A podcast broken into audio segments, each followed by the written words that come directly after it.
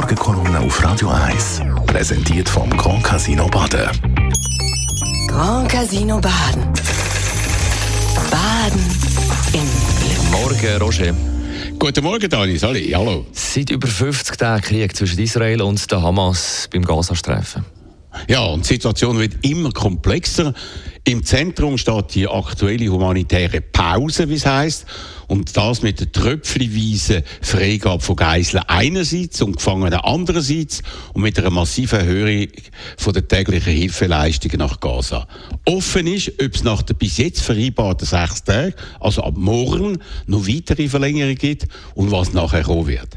Für die internationale Öffentlichkeit steht immer mehr im Zentrum, dass es einen permanenten Waffenstillstand gibt, dass also keine Zivilisten mehr sterben werden. Aber ein Waffenstillstand in der heutigen Situation würde bedeuten, dass die Terrororganisation Hamas weiter bestehen würde, dass sie Kontrolle über Gaza behalten wird und die Existenz von Israel weiter bedrohen kann. Das heißt, die Hamas hätte gewonnen, Israel hätte verloren.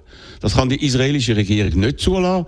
Aber sie steht vor einem gewaltigen Dilemma. Der Druck in der eigenen Bevölkerung, alle Geiseln frei ist enorm.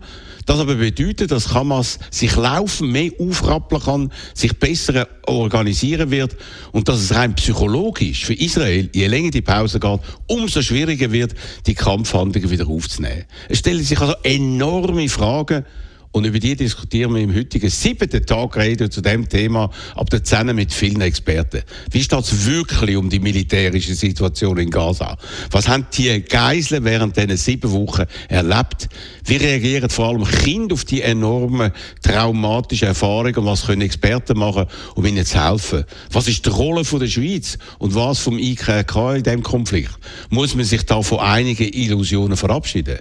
Das und vieles mehr werden wir ab der 10 diskutieren, um einen weiteren Beitrag zur Meinungsbildung anzubieten. Ich kann versprechen, dass auch die heutige Sendung faszinierende Informationen und Einschätzungen liefern wird. Und ich freue mich, wenn Sie wieder einschalten werden ab der 10. Die Morgenkolumne auf Radio 1.